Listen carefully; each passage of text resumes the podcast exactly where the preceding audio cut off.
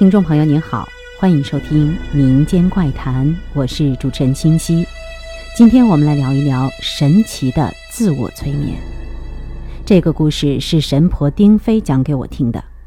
去年年底的时候，一个熟人找到丁飞，让他帮忙去看看一个叫纯纯的小姑娘。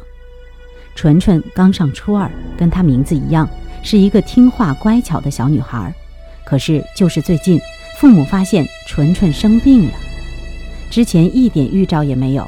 一天早晨起床，纯纯就不认识父母了，说自己不叫纯纯，自己姓陈，叫陈月思。父母是广西的一个城市的当官的，还说自己二十八岁结婚有小孩子了。最开始父母没当一回事儿，就以为小孩子乱说。结果纯纯随后几天的症状越来越明显。也不去上学，天天就在家里待着，还让父母拿钱让他回广西。父母带着纯纯去医院检查，看了医生，医生检查后说孩子精神方面有问题。父母当然接受不了孩子精神有问题了，于是到处求医问药。后来就有老人说孩子是不是撞鬼了，被鬼附身了，于是这才找到丁飞这里。丁飞让这家人把孩子领过来瞧瞧。第二天，那家父母便带着纯纯来了。纯纯长得很可爱，只是眼神当中却又透露着一丝不属于他这个年龄的金光。丁飞看了纯纯一眼，就跟他父母说：“纯纯没有被鬼附身，也没有遇到鬼。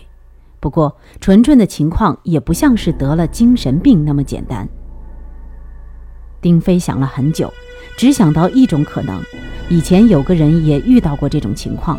一觉醒来以后，就说自己是清朝人，后来才知道，这个人前世的记忆占领了今生的记忆。听他说到这儿，我突然有了一个想法：精神病，一直是我们医学当中无法跨越的。或许那些精神病患者，是不是他们被鬼附身，又或者说是某种奇异的力量影响了他们的大脑呢？当然，这都是我瞎想的。于是。丁飞决定看看纯纯的前世。听朋友说，开过天眼的人都能看到人的前世。丁飞有没有开天眼，我不知道，因为他从来没有说过。他说看前世，我就相信他能看得到。具体怎么看的，我也不清楚。只不过丁飞看完以后，对纯纯的父母说，纯纯也并不是被前世的记忆所困扰，因为纯纯的前世是个男人。而且并不是生活在现代的，所以他也没有办法。不过他建议纯纯的父母打听一下这个叫陈月思的人到底存不存在。没过几天，纯纯的父母又找到丁飞。这一次，纯纯的父母更是相信女儿撞鬼了。这个陈月思竟然真有其人。陈月思，广西北海人，父母是北海的某个局的领导，结婚并已生子。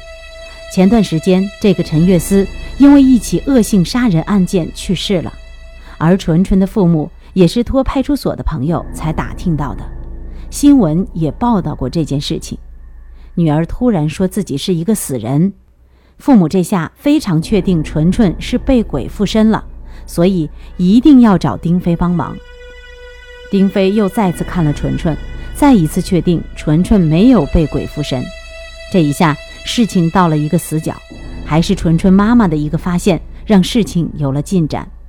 纯纯妈妈说，在纯纯的房间发现了一本杂志，上面就记载了陈月思被杀的案子。丁飞便提出去他家里看看。到了家一看，这里也非常干净，没有任何东西可以证明这件事情与灵异扯得上关系。这件事情就这样不了了之。纯纯的父母依旧带着纯纯到处求医，直到两个月后的一天，纯纯突然清醒过来了。父母高兴极了，又觉得奇怪，便问纯纯到底是怎么一回事儿。听纯纯说完，大家才明白过来，原来最近网上一直流行听什么催眠曲，说可以看到自己的前世。纯纯也很相信，于是那天晚上便也开始听。而在这之前，纯纯刚刚看完了那本杂志，听着催眠的音乐，他就睡着了。第二天的事情，他就再也不记得了。后来，一个对催眠有些研究的医生知道以后，做出了以下的解释：纯纯是被自己催眠了。这个解释在我看来还是有些牵强。比如说，纯纯被自己催眠，可为什么会说自己是陈月思呢？仅仅是因为看过那本杂志吗？可是，如果真有什么灵异的事情，为什么丁飞一点儿也看不出来呢？最让我觉得神奇的就是医生的那句话：“自己把自己催眠。”自我催眠怎么听也是跟自欺欺人是一个意思。如果真的能自我催眠的话，那我先打个比方：我生了病，医生说治不好。可是我自我催眠说我没有病，我没有病，结果后来我的病好了，那这种精神力量还是很强大的。突然又想到很多癌症患者后来突然自己好了，是不是跟自我催眠有关系呢？自我催眠如果真的能得到证实，我觉得对人来说一定是一个大的飞跃。好了，今天的民间怪谈就到这里，下期再见。